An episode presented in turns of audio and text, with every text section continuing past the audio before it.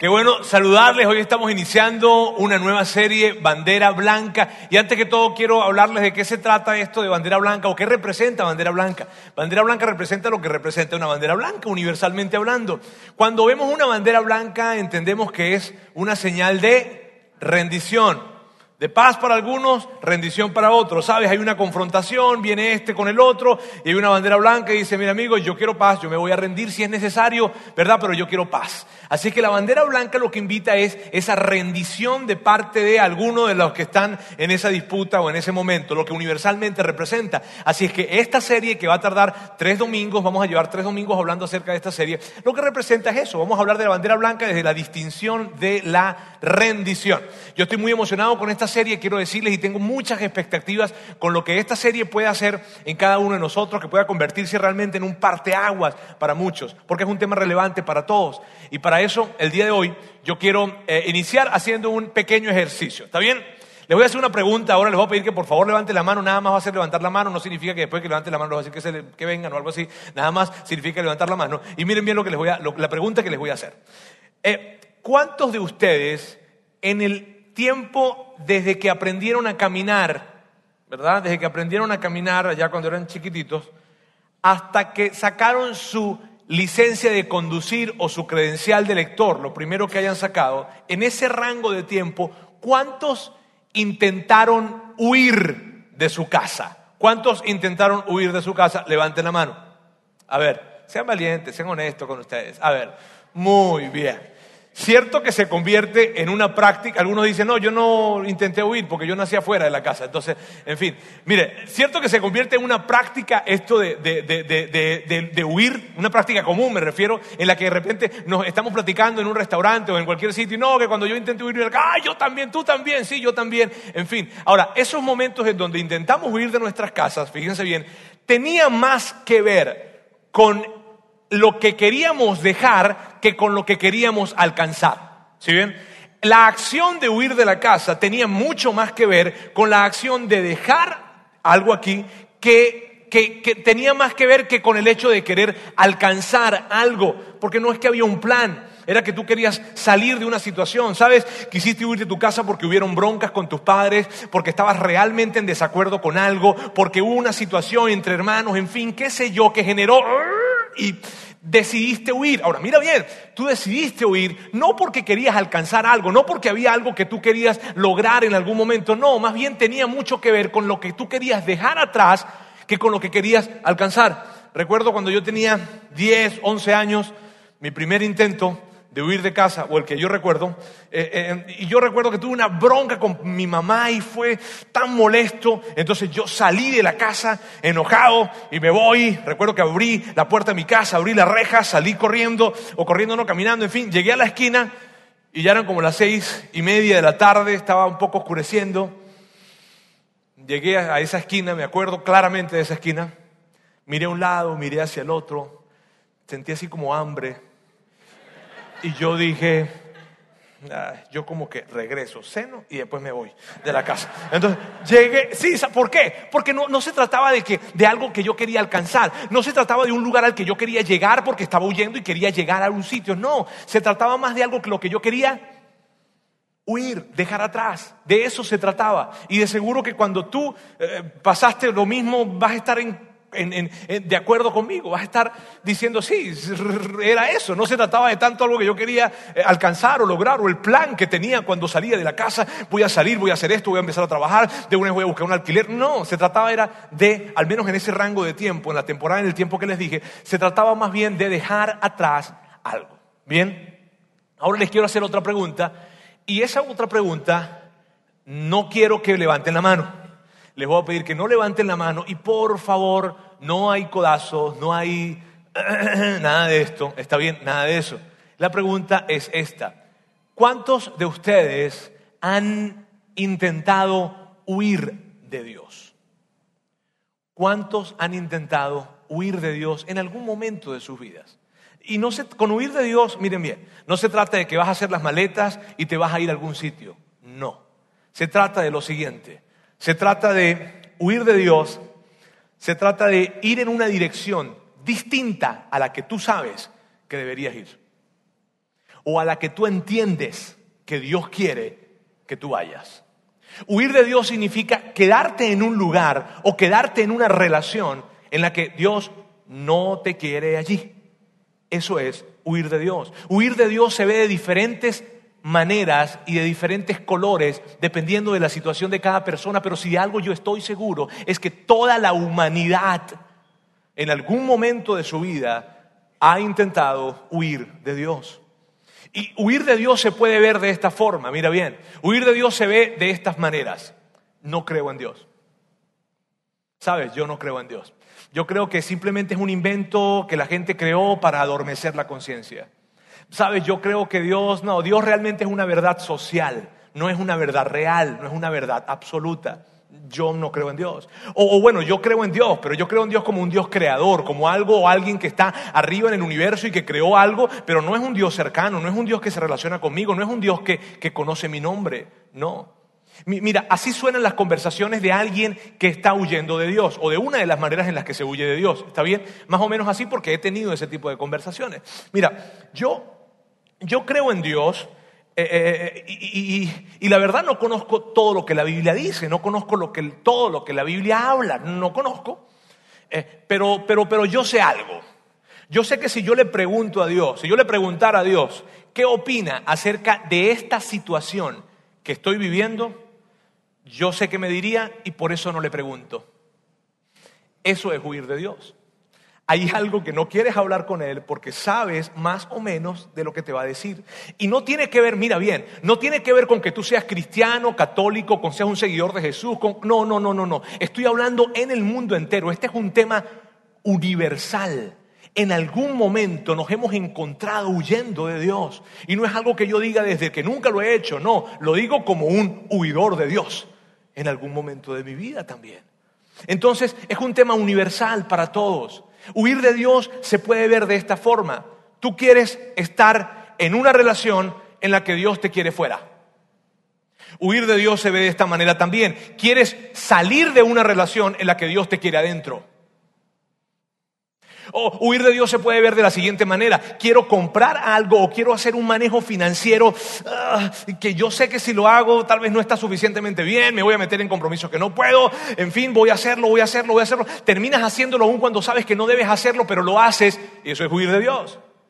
Huir de Dios también puede, ver, puede verse como resistirse a perdonar a aquella persona que te ha hecho tanto daño. Aquel, hombre, aquella mujer, aquella persona que, que, vino para hacerte tanto daño hace mucho tiempo y que tú dices, no, ¿sabes qué? Yo no puedo perdonarle, no quiero perdonarle. Y eso es huir de Dios, huir de lo que Dios quiere que hagas. No hacer lo que Dios quiere que tú sabes que debes hacer. Eso es parte de lo que significa huir de Dios. Huir de Dios puede interpretarse de esta manera también. Huir de Dios es cuando alguien no es capaz de asumir la responsabilidad de algo y no lo hace porque es muy costoso o no lo hace porque es humillante tal vez o no lo hace porque tal vez le duela mucho, pero prefiere no hacerlo, aunque sabe que debe hacerlo, pero no lo hace. Eso es huir de Dios. Huir de Dios es vivir tal vez en una mentira. Huir de Dios tiene que ver con diferentes formas y diferentes maneras, pero en algún momento tú y yo estamos haciendo eso. Y no se trata de que no hables con Dios, ni que estés enojado con Dios. Se trata de que hay un tema, hay una conversación que tú no quieres conversar con Dios. Hay esa conversación que tú no quieres hablarla porque más o menos sabes qué es lo que te va a decir. Entonces tú dices, ah, yo esto prefiero no hablarlo con Dios. Y entonces te encuentras huyendo probablemente en un área de tu vida. Probablemente no te encuentras huyendo en toda tu vida, probablemente no te encuentras huyendo en todas las cosas que haces, pero hay un área, un área específica en la cual tú estás huyendo de Dios o te encuentras probablemente huyendo de Dios. Inclusive cuando sabes que en la iglesia o en algún lugar o alguien va a hablarte de esa situación en particular, prefieres no ir, prefieres no tener esa conversación, prefieres no a esa plática. ¿Por qué? Porque es difícil, yo sé lo que me van a decir, yo sé lo que debo hacer, pero no lo quiero hacer. Y entonces eso es huir de Dios. Y, hay muchas razones por las cuales terminamos huyendo de Dios. Y te digo, esto es universal. Universal. Hay muchas razones por las cuales terminamos huyendo de Dios. Me da gracia porque en algún momento alguna persona dice, bueno, si yo estoy en la iglesia no estoy huyendo de Dios. La verdad, mm, no necesariamente. Si estás en la iglesia y estás acá y te encanta y todo lo que ves, en fin, puede que sí te encuentres huyendo de Dios. En algún área de tu vida probablemente te encuentres huyendo de Dios. No en todas, pero sí en una, probablemente. Ahora, ¿cuáles son esas razones? ¿Cuáles considero que pueden ser esas razones? Hay muchas, te digo, pero hablemos de un par de ellas. Una de ellas, por lo menos, es la siguiente. Huimos de Dios porque tenemos miedo de perdernos algo bueno. Huimos de Dios porque tenemos miedo de perdernos algo bueno. E, e, es como, mire, esto es lo que pensamos. Sabes, lo bueno está del otro lado. Lo bueno no es lo que Dios nos plantea. Y es un pensamiento que tenemos internamente. Para un soltero esto se ve más o menos así. Mira bien, para un hombre soltero, yo sé lo que Dios quiere con respecto a mi pareja el día de mañana. Yo sé lo que Dios quiere con respecto a, esa mujer que me va a acompañar, hablando de un hombre, esa mujer que me va a acompañar el resto de mi vida. Yo, yo más o menos sé lo que Él quiere, que, que lo que Él quiere, que persigan mis valores, que, que yo más o menos sé. Pero, pero es que, es que en estas no se encuentra una tan bonita como aquella. Entonces, esta área de mi vida prefiero dejársela a mi criterio. Y en esta área específicamente no voy a involucrar a Dios. No le quiero preguntar porque tengo miedo de perderme algo muy bueno. Y si es un hombre y si es una mujer, perdón, entonces la muchacha dice, yo sé más o menos lo que Dios quiere para mí en cuanto a relaciones, ¿no? Yo sé lo que, lo que Dios quisiera para mí, yo lo sé, pero, pero en este grupo de lo que sé que Dios quiere, este, no hay alguien que tenga el carro que Él tiene. o no hay alguien que se vea como Él se ve. Por lo tanto, voy a dejar esto a mi criterio. No le voy a preguntar a Dios porque yo más o menos sé qué es lo que Dios me va a contestar. Y entonces huimos de Dios. Y hay cosas las que no le queremos preguntar a Dios porque sabemos más o menos cuál será la respuesta. Y como sabemos más o menos cuál será la respuesta, puede que estemos equivocados o no, entonces decidimos huir de Dios. Porque el gran problema que hemos tenido, y escúchame bien, si tú estás, si tú estás aquí tal vez la primera vez, la segunda, la tercera, no sé, o es reciente el tiempo que tienes acá, el gran problema que hemos tenido con respecto a esto es que hemos creído que del otro lado están las cosas buenas, que la diversión está del otro lado, que, que, lo divertido, lo padre, el verdadero placer se encuentra del otro lado, porque no asociamos diversión o no asociamos placer con lo que Dios tiene para nosotros, no, para nada. Dios y placer son, son por los opuestos y estamos tan equivocados.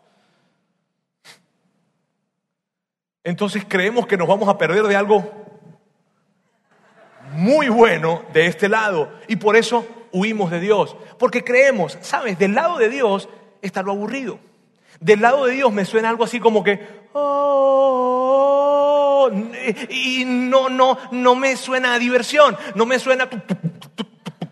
entonces prefiero quedarme del otro lado, prefiero huir de Dios porque allá no está tan divertido como aquí. Otra de las razones por las cuales huimos de Dios es la siguiente. Porque hemos confundido la vida con Dios. Hemos confundido la vida con Dios. Entonces, si probablemente alguien ha tenido que pasar por mucho dolor, alguien ha tenido que pasar por mucho sufrimiento, dice, ¿sabes qué? Dios es un Dios indolente. Dios es un Dios que me ha hecho sufrir, porque la vida me ha hecho sufrir, entonces Dios me ha hecho sufrir. Y confundimos a la vida con Dios. Y es una confusión. Si ha sido tan desafiante para mí la vida, que siento que me ha quitado, me ha quitado seres queridos, me ha quitado, me ha quitado cosas, es Dios que me ha quitado. Porque si la vida me ha quitado, Dios me ha quitado y es una confusión. Entonces es la confusión de creer, o de, sí, de creer que la vida es Dios. Y, principalmente creo que estas son dos grandes razones. Yo pudiese pensar en muchas más tal vez. Muchas veces han confundido hay, gente que ha confundido una mala experiencia con la iglesia con Dios. Entonces, como fueron a una iglesia, la que sea, y experimentaron un contexto aburrido, experimentaron un contexto religioso señalador, castigador, controlador, dijeron, así es Dios, eh, eh, así no quiero estar con Dios, porque confundieron una mala experiencia de la iglesia con Dios. Y entonces terminaron alejándose de Dios creyendo que se estaban alejando de esa mala experiencia. Hay diferentes formas en las que terminamos huyendo de Dios. Pero lo que quiero decirte hoy es tan padre porque, mira, del otro lado, me refiero del lado de Dios, es donde está la real satisfacción de vida. e inclusive la diversión y la buena diversión. Mire, yo, los que me conocen a mí, saben que yo no podría estar en un lugar en donde no me divirtiera. No podría estar. Y te digo que estar del lado de Dios es el lugar más divertido y pleno que hay. Pero hablemos acerca de huir de Dios, porque al fin y al cabo tú y yo podemos identificarnos con algo. Estamos huyendo de Dios, hemos huido de Dios o entendemos lo que significa huir de Dios. Ahora, para hablar acerca de esto, vamos a hablar de la historia de un hombre que es el mayor escapista de toda la historia. El más famoso huidor de Dios de la historia, del mundo conocido. Él se llama Jonás.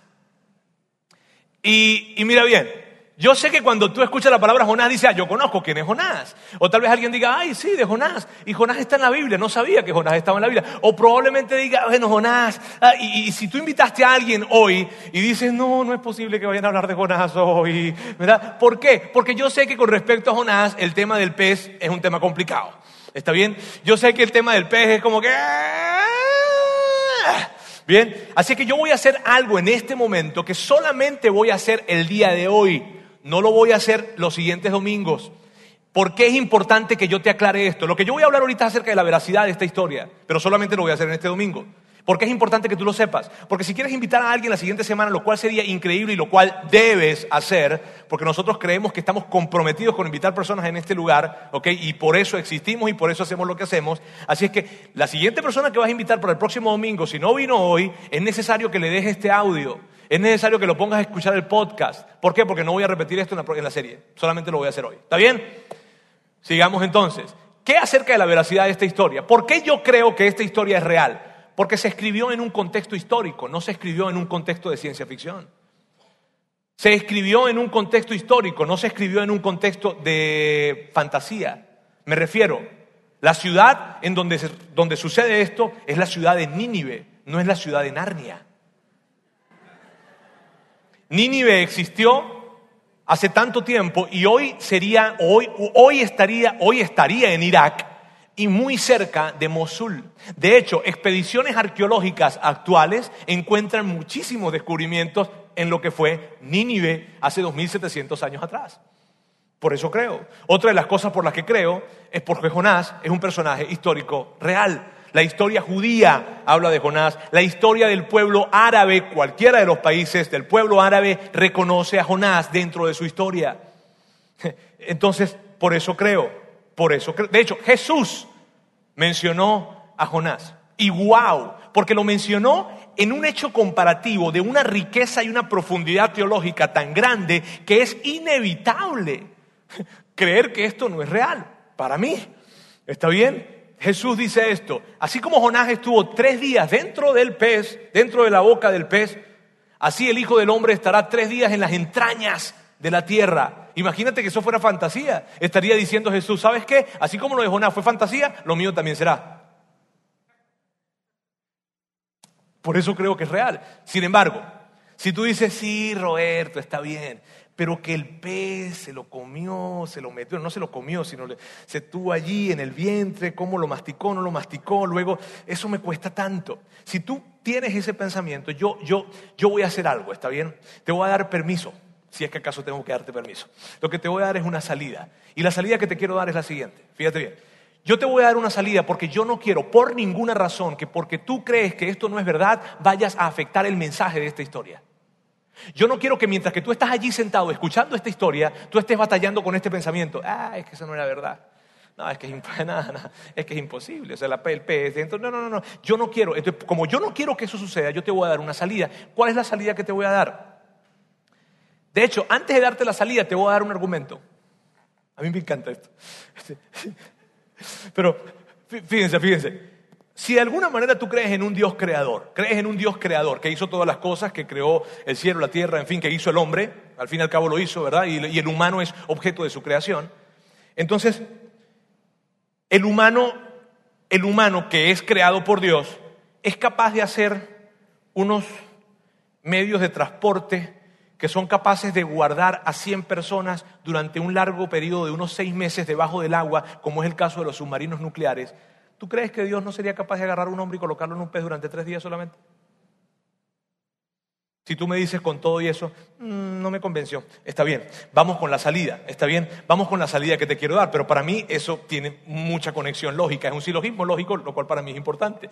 Sin embargo, ahora, pensemos en esto, y la salida que te voy a dar es la siguiente. Yo quiero que tú coloques esta historia en una categoría, la categoría de película de ciencia ficción con un gran mensaje. Yo creo que es real, yo creo que esta historia es real, pero yo no quiero convencerte de algo. Ni, quiero que te vayas a perder el gran mensaje que involucra este, esta, esta, historia, porque la vamos a ver durante tres domingos. Y yo no quiero que tú estés batallando con que esto es verdad o que no es verdad. Viejo, colócala en un lugar, en el lugar de películas de ciencia ficción con un gran mensaje. ¿Acaso no has visto películas de ciencia ficción que son un gran mensaje y dijiste, wow, qué increíble película? Me llevó, me motivó a tratar de arreglar las cosas con mi papá o con mi mamá, o, o me llevó a atender mejor a mis hijos, qué sé yo. ¿No lo has hecho? Tengo un amigo, un amigo a quien quiero mucho, y él Ustedes ven la película, ah, conocen la película Gigantes de Acero, han visto la película Gigantes de Acero, saben aquel papá y el hijo y qué tal, todo eso es ciencia ficción. Ok, mi amigo me contaba una oportunidad que él iba en el carro y entonces sus hijos iban atrás y iban viendo la película. Y entonces él iba escuchando, como ya lo había visto tantas veces, él escuchaba el diálogo y de repente estaba el diálogo, el momento en que el papá y el hijo están teniendo un diálogo muy emotivo y él, la, la lágrima iba a salir, estaba a punto de salir. ¿Por qué? ¿Por qué él está teniendo esa actitud aún cuando sabe que eso es ciencia ficción? Chico, eso no es real, ¿vale? Porque hay películas que son de ciencia de ficción que tienen un gran mensaje. ¿Está bien? Así que yo hoy te quiero dar esa salida para que te relajes. Pero por nada del mundo yo quiero que tú vayas a perder el mensaje que trae esta historia. ¿Perfecto? Bien, entonces para todos los que creen que es real, chido. Y los que no, es una película de ciencia ficción, pero con un gran, gran mensaje. Bien, hablemos de Jonás. Jonás, Jonás que era un profeta. ¿Y quiénes eran los profetas? Los profetas eran un estilo, estilo SWAT de ese tiempo. Ellos eran enviados a las misiones más difíciles en lugares muy inhóspitos probablemente, pero eran enviados a hacer un trabajo duro. ¿Cuál era el trabajo duro? El trabajo duro era el siguiente. Era decir cosas muy duras a gente que no quería escucharlas, pero que necesitaba escucharlas.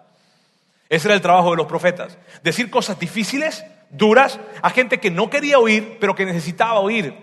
Y, y la verdad es que tú y yo conocemos muchos profetas. Seguro, quitando todo el misticismo de los lados, conocemos a muchos profetas. Si tú estás acá y eres un adolescente o un joven, tus profetas muchas veces han sido tus padres, que, han dicho, que te han dicho cosas duras que necesitas oír, pero que no quieres oír. En otros casos, si tú estás casado, muy probablemente tu profeta puede ser tu esposo o tu esposa. Y la verdad es que hay más profetizas que profetas en toda la historia. ¿Está bien? Pero ahí hay algo. ¿Está bien? Ahora fíjense bien, fíjense esto. El trabajo de Jonás vino para complicarse. ¿Por qué vino para complicarse? Porque Jonás fue enviado a una ciudad que no era de su pueblo, no era de su nación. Cuando, cuando un profeta era enviado a la nación de Israel no era tan complejo. ¿Por qué no era tan complejo? Porque en la, en la nación de Israel conocían a los profetas, sabían cuál era el oficio de los profetas. Entonces cuando llegaba un profeta a la ciudad, decían, ah, mira, ahí viene el profeta fulanito de tal, viene el profeta Jonás, ah, qué padre, él es profeta, sí, él es profeta. Háganlo pasar, tienen un trato diferente con él porque saben que es un profeta. Pero si lo enviaron, pero lo estaban enviando a una ciudad que quedaba a 800 kilómetros de donde él estaba. Esa ciudad no conocían a los profetas, así que si él llegaba a Nínive y él decía, buenos amigos, buenas, buenas tardes amigos, yo soy un profeta, ellos iban a decir, ajá. ¿Y? Es como que si yo te dijera a ti, mira, hola, vengo a ustedes para invitarlos a comer unas ricas arepas.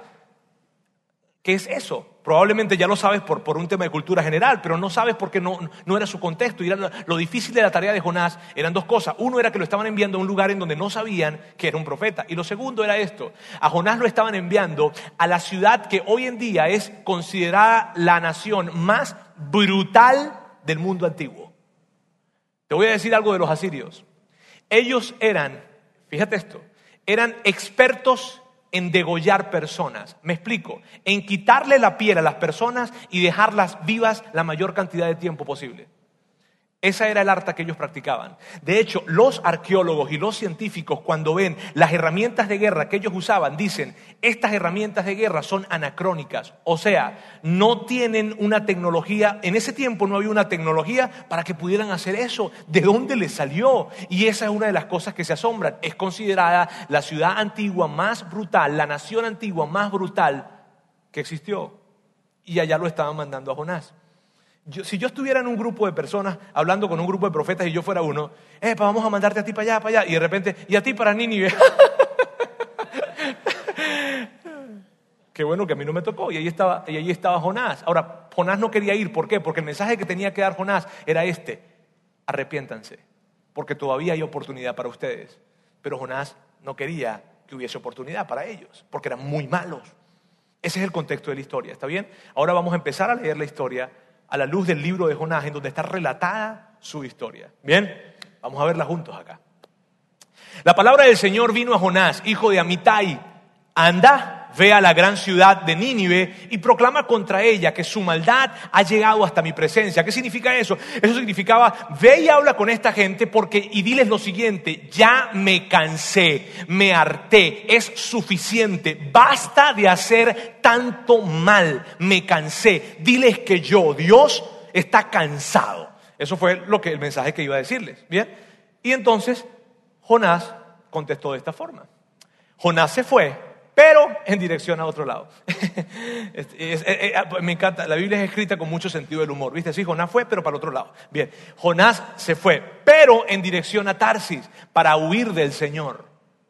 Y ahí tenemos su acto de huir de Dios. Bajó a Jope, donde encontró un barco que zarpaba rumbo a Tarsis, pagó su pasaje, y se embarcó con los que iban a esa ciudad huyendo así del Señor. Mira, es tan importante esto, tú y yo podemos leer esto rápidamente, pero es tan importante lo que hay aquí. ¿Por qué? Necesito mostrarte un mapa para que sepas de lo que estoy hablando.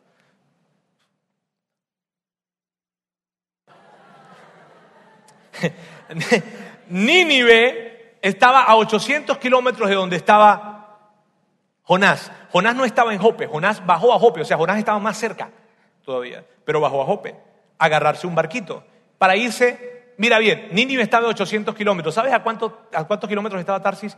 Más de 5.000 kilómetros de distancia atravesando todo el mar Mediterráneo. O sea, no fue, no fue que Jonás hizo esto. Mira bien, no fue que Jonás dijo, no, Dios, yo no quiero hacerlo. No, no, no, no. no. Fue que dijo que no y se fue al lugar totalmente opuesto de donde Dios lo quería. ¿Tú te imaginas eso? Tú sabes el increíble mensaje que hay allí y la gran observación que tú y yo podemos hacer en este momento acerca de huir de Dios.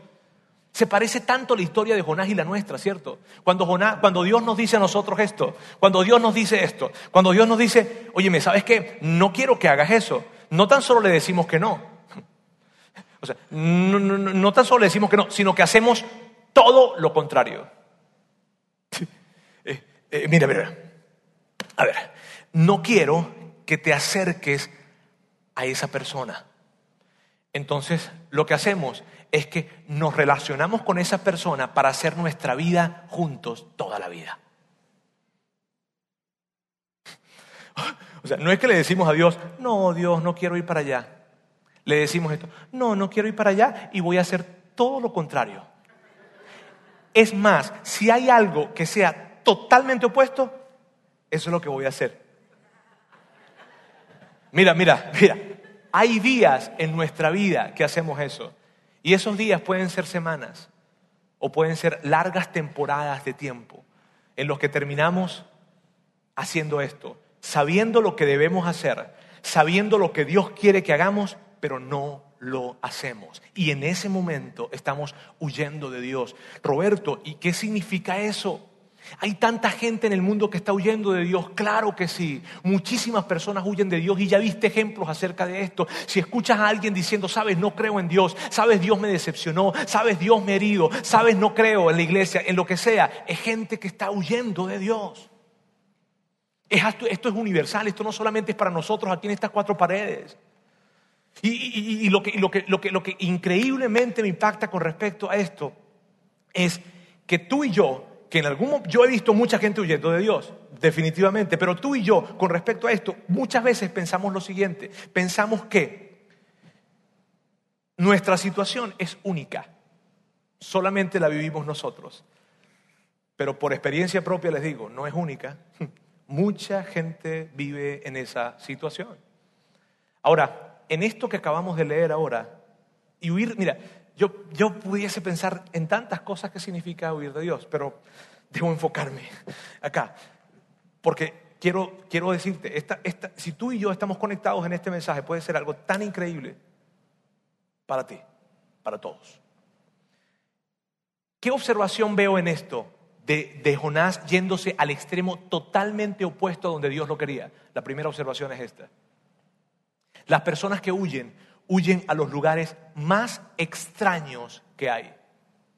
Las personas que huyen, huyen a los lugares más extraños. Jonás huyó a un barco. ¿Qué? Si quieres huir de Dios, te vas a meter en un barco que va a cruzar todo el mar Mediterráneo y que durante semanas y meses vas a estar navegando exponiéndote a lo que sucede en un barco. Eso es absurdo. ¿Cómo vas a huir de Dios? Para allá. Los que huyen de Dios huyen a los lugares más extraños. Solteros huyendo de Dios. Mira cómo se ve un soltero huyendo de Dios.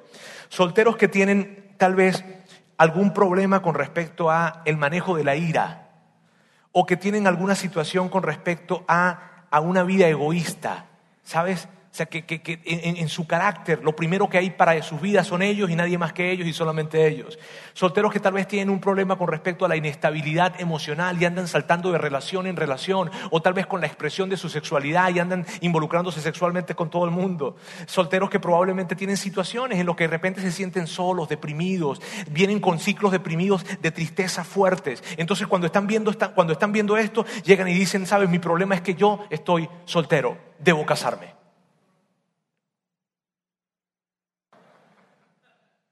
El lugar más inseguro para huir es el matrimonio.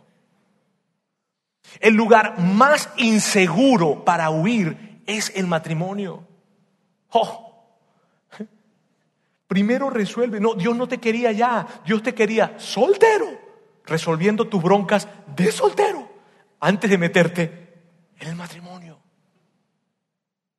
Casados que pasan por situaciones de crisis matrimonial y eso desencadena en un divorcio. Te voy a decir a dónde huye un casado que ha desencadenado en un divorcio. Huye a otra relación. ¿Qué? No han terminado de salir los papeles de divorcio cuando ya están relacionándose con otra persona. No. Tienes una crisis relacional. Y ahora te quieres meter en otra relación. Y por ahí las cosas empiezan a ir bien. No, Roberto, pero es que él me hace sentir tan bien. No es que ella me hace sentir lo que la otra no me hacía sentir. Espérate un poquito nada más, solo un poquito. Dale unos mesecitos. Pero ahí es donde huimos, por Dios. Huimos a actividades que pueden ser autodestructivas y entonces estamos buscando algo y nos metemos en, cosas que nos destruyen a nosotros mismos.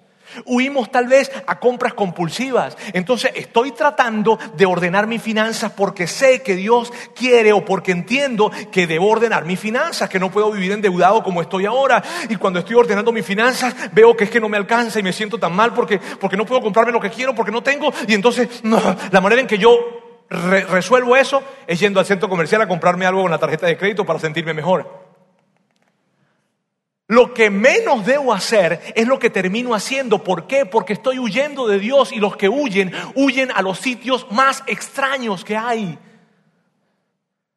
Huyen a relaciones en donde Dios no quiere que estén en esa relación.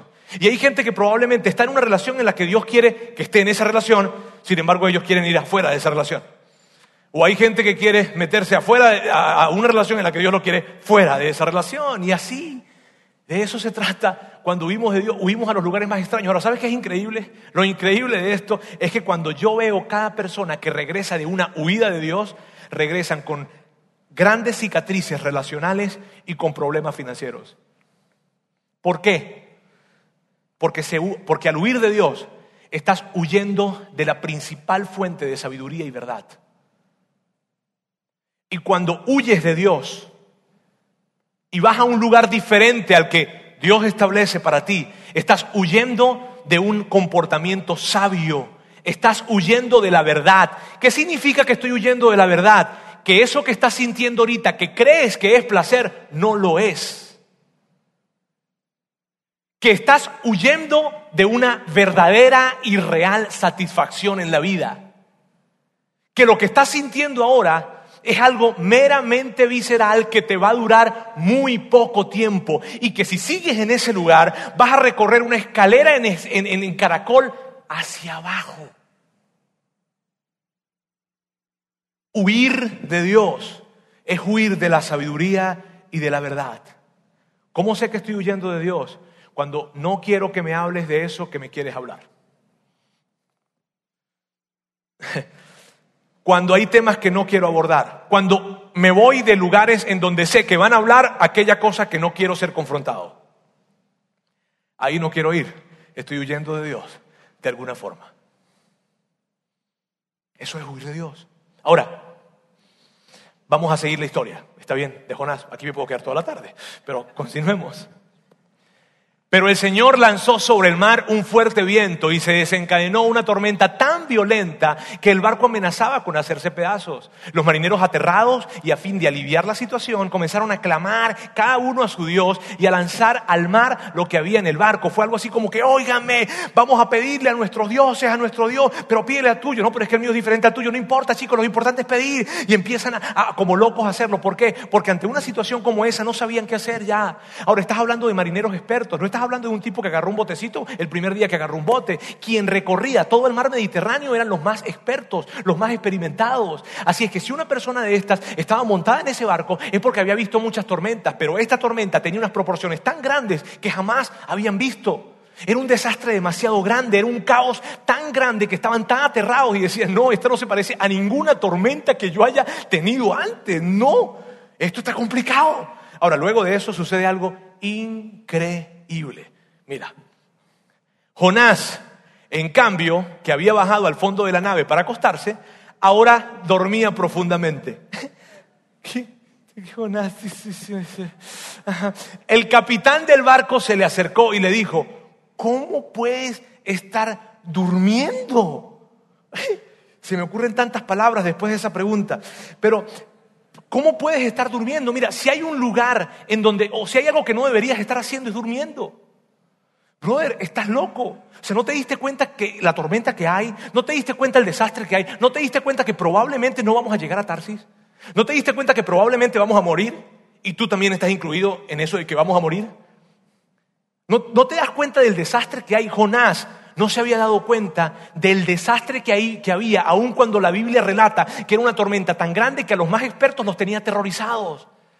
Sin embargo, Jonás no podía darse cuenta. El peligro que había a su alrededor no podía darse cuenta Jonás. Increíble. Esto es lo que dice.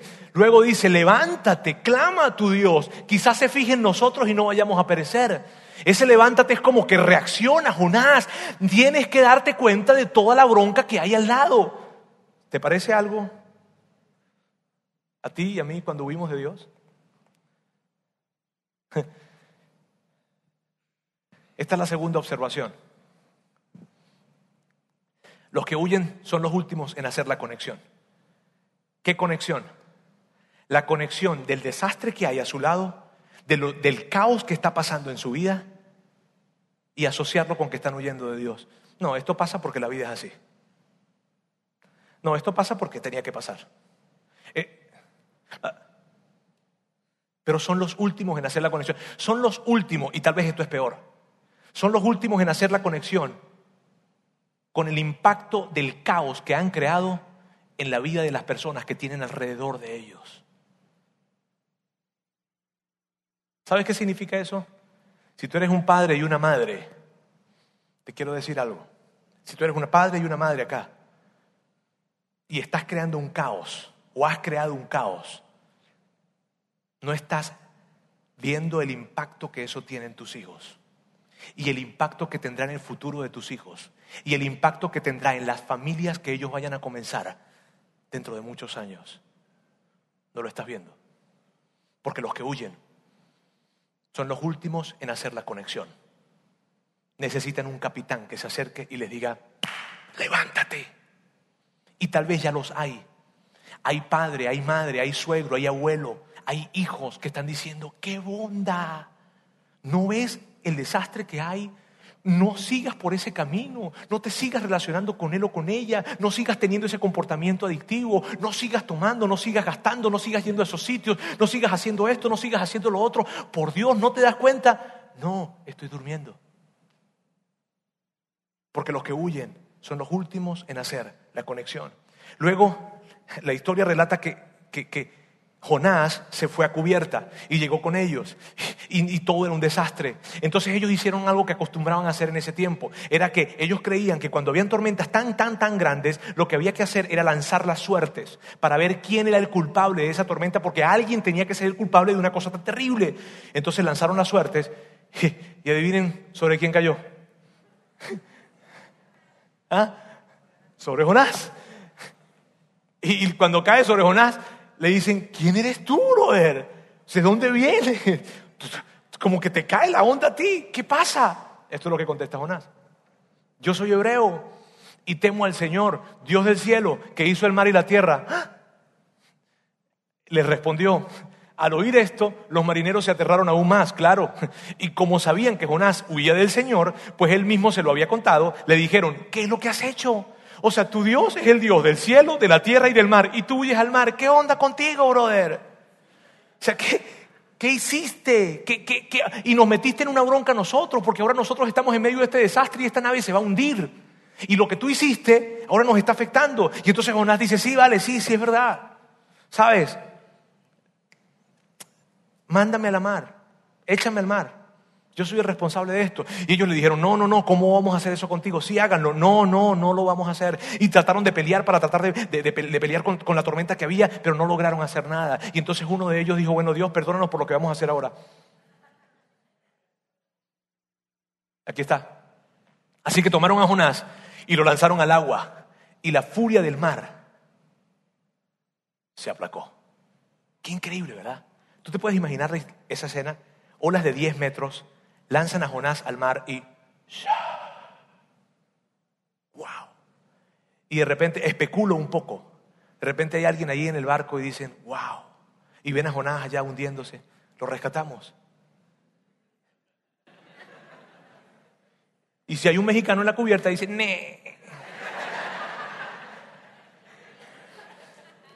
Ahora, lo que viene ahorita es tan increíble, ¿sabes? Es la razón por la que estamos viendo todo esto. Ahora, esto es lo que sucede. El Señor por su parte, porque por la parte de Jonás todo era un desastre, porque por la parte de alguien que está huyendo las cosas se complican y hay caos, porque por la parte de lo que Jonás había hecho hay una tormenta tan grande que está afectando a mucha gente alrededor de él. Esa es por la parte de los que huyen. Hay tormenta, hay caos. Pero el Señor por su parte significa esto, a pesar de lo que tú has hecho, yo tengo un plan. ¿Y sabes qué? Mi plan significa que aunque tú has estado huyendo, yo no te voy a abandonar. Wow. Aquí dice, el Señor por su parte dispuso un enorme pez para que se tragara a Jonás, quien pasó tres días y tres noches en su vientre. Entonces Jonás oró al Señor su Dios desde el vientre del pez. Claro que oró. Ahí es donde uno ora normalmente. Ahora, mira bien, mira bien. Jonás se está hundiendo. Jonás se está hundiendo. Imagina la escena. Está cayendo en el mar. Dice la Biblia que habían algas en su cabeza, que lo único que veía era agua. Y tal vez cuando miraba hacia arriba, lo que veía hacia arriba era cada vez más lejos la superficie. Y ahí está Jonás, hundiéndose cada vez más y más y más. Y cuando él piensa, esto se lo llevó quien lo trajo, esto se acabó. Llega un pez y se lo traga. Y cuando se lo traga dice, ¡Ah! puedo respirar acá. Y entonces descubrió lo que toda persona que huye descubre. Y entonces hizo algo que no había hecho en todo este episodio, orar, pedir a Dios. ¿Y sabes lo que descubrió? Esto descubrió que puedo huir de Dios, pero no puedo escapar de Dios. Oh. Y esas son muy buenas noticias. Porque cuando tú piensas, puedo huir de Dios, pero no puedo escapar de Dios, no es malo. Eso no es malo. Puede leerse como medio malo, ¿cierto? Pero no, son excelentes noticias. Qué padre que puedo huir de Dios, pero no puedo escapar de Dios, porque eso significa que no podré escapar de la sabiduría, de una vida sabia, de vivir en la verdad. Eso es lo que significa. Ahora, cuando alguien puede descubrir esto, entiende algo. Mira, cuando alguien descubre que puede huir de Dios pero no puede escapar de Dios, descubre que Dios lo estaba buscando no para castigarlo, sino para rescatarlo. ¡Wow! Que el pez no fue un castigo que Dios envió para que se tragara Jonás, sino fue el rescate que Dios envió. Dios no está tratando de alcanzarte para castigarte, Dios está tratando de alcanzarte para rescatarte. Oh. Dios preparó un pez para Jonás. Dios prepara algo para los que huyen. Siempre. Puede que lo que esté preparando sea que toques fondo en un área de tu vida. Puede que lo que esté preparando sea difícil, no lo entiendas. Puede que lo que esté preparando sea una ruptura relacional, sea una quiebra económica. Puede que lo que esté preparando te saque de onda y te asuste. Pero debes recordar esto. Lo que sea que esté preparando, no lo está haciendo para castigarte, lo está haciendo para rescatarte. Y al final, mira bien, al final, al final de eso, la gran sorpresa, la gran sorpresa es que Dios no te estaba persiguiendo, te estaba esperando. ¡Wow! ¿Por qué? ¿Por qué si yo he sido tan incrédulo? ¿Por qué si he, sido, si he querido huir de Dios tanto tiempo? ¿Por qué si he tomado todas mis decisiones sin tomarlo en cuenta? ¿Por qué? ¿Por qué? Te voy a explicar por qué. Porque Dios te ve a ti como su hijo. Y porque Dios me ve a mí como su hijo. Y porque la manera en como Dios nos dice a lo largo de toda la Biblia que nos debemos relacionar con Él es como nuestro Padre Celestial. Un Padre perfecto. Por eso Él no se cansa de buscarte para rescatarte, para decirte te estoy esperando, no te quiero castigar. Ahora, en el Antiguo Testamento y en el Nuevo Testamento, en toda la Biblia, hay un mensaje para Jonás que va directo a Jonás y que va directo a ti y que va directo a mí. ¿Cuál es ese mensaje? Ese mensaje es este. Todo padre que ama, disciplina. Es tan cierto para ti y para mí. En el libro de Proverbios hay un texto que me encanta y dice así. Hijo mío, no rechaces la disciplina del Señor ni te enojes cuando te corrige, pues el Señor corrige a los que ama, tal como un padre corrige al hijo que es su deleite. Hmm. ¿Cuántos padres hay aquí? Levanten la mano, por favor. ¿Cuántos padres hay? Ustedes y yo sabemos, siempre andamos buscando ser padres, buenos padres. Y sabemos que en esa búsqueda la disciplina está incluida. ¿Por qué? Porque a través de la disciplina viene la instrucción. La verdadera disciplina instruye. Y eso es lo que hace Dios, que es un Padre perfecto, imagínate, más allá de que nosotros. Entonces, ¿qué significa esto? significa que, que Dios te ama y que todo lo que puede estar sucediendo no tiene que ver con un castigo. Significa que todo lo que le pasó a Jonás no tenía que ver que lo estaban castigando porque desobedeció. Significa que lo que estaba sucediendo era el rescate de Dios para Jonás. ¿Por qué? Porque yo puedo huir de Dios, pero no puedo escapar de Dios. Te voy a decir esto. Todas las veces que yo me entraba en broncas con mis padres, todas las veces que discutíamos, todos aquellos momentos en los que yo frustrado decía, ya me cansé, que yo decía en mis tiempos de, joven, de adolescente, de joven, mira, ¿sabes qué? Yo prefiero no ser hijo de ellos. Yo, me, yo, yo, yo, hubiese escogido otros padres, esas cosas que llegué a pensar y que a lo mejor tú llegaste a pensar, a lo mejor no eres tan malo como yo, pero yo sí estaba tan molesto, yo decía, no, no, yo detesto esto, yo no, yo, yo, yo no quiero ser su hijo. Al final, siempre al final yo descubría esto, que aunque yo había decidido dejar de ser su hijo, ellos no habían decidido dejar de ser mis padres. Que aunque yo había preferido ser hijo de alguien más o ser o tener otros padres. Ellos nunca prefirieron tener otro hijo. ¿Qué significa eso? Significa que tu Padre celestial te está buscando para rescatarte. Y así tú hayas decidido dejar de ser su hijo, Él no ha decidido dejar de ser tu Padre. Wow. Amigos, mi oración es que tú puedas hacer la conexión a tiempo que no tardes demasiado, que puedas hacer la conexión a tiempo, que todavía haya tiempo y que hagas la conexión. Y que entonces el Señor por su parte haya ese tipo de momentos. El Señor por su parte. Habrá acontecimientos, habrá dolor, probablemente, habrá tormentas, habrá tragedia, habrá decepción, pero el Señor por su parte hará lo que tenga que hacer para rescatarte. Yo quiero que sepas, la siguiente semana vamos a hablar acerca de la oración que Jonás hizo dentro de ese pez. Vamos a revisar esa oración Y vamos a hablar a profundidad. ¿Y sabes lo que va a pasar aquí? Te quiero anticipar algo, para que sepas. La siguiente semana vamos a darle la oportunidad a todos aquellos que en algún momento de su vida se han encontrado huyendo de Dios o que están huyendo de Dios en algún área o en todas las áreas, vamos a dar la oportunidad de que levanten la bandera blanca y digan, me rindo. Ya sé que me buscas para rescatarme. Ya no corro más. Eso es lo que vamos a hacer la siguiente semana. Y Roberto, ¿por qué no hoy? Porque yo no quiero que esto sea emocional. Yo no quiero que esto se convierta en una decisión emocional para ti. No. Has corrido demasiado como para que vayas a decir que vas a hacer algo emocional hoy. Yo quiero que tú tomes tiempo esta semana y que pienses y que digas en qué área he estado huyendo. ¿He estado huyendo o no estoy huyendo? Y la siguiente semana tomes el reto y la valentía de levantar la bandera blanca y decir, hey, me rindo, no corro más. Dios, aquí estoy.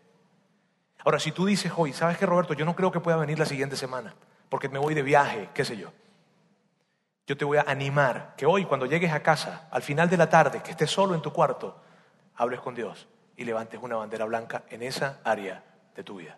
Bien, amigos, vamos a orar. Dios, quiero darte gracias en esta tarde ya.